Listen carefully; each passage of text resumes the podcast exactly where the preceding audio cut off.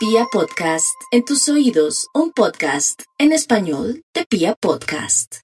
Las puertas de los viajes literalmente abiertas para los Leo. Todo lo que hagan para soñar en un mañana mejor funciona. Es un tiempo para apalancar el futuro y establecer las bases de lo que verdaderamente importa. La segunda quincena de contratiempos, de crisis por temas familiares, hay que estar muy atentos de la salud para evitar que los descuidos se conviertan en todo un problema. Las propuestas económicas de la segunda quincena tienen futuro, deben mirar hacia allá con una buena actitud porque todo puede fluir de una manera fiable, armónica, certera, les va muy bien. Y no olviden que esa habilidad que tienen para destacarse y para sobresalir a donde sea que vayan, se materializa, se convierte en toda una realidad a partir de mediados de mes. Así que no hay que escatimar esfuerzos para lograr esa visibilidad y para asumir ese protagonismo para el bien de quienes les rodean.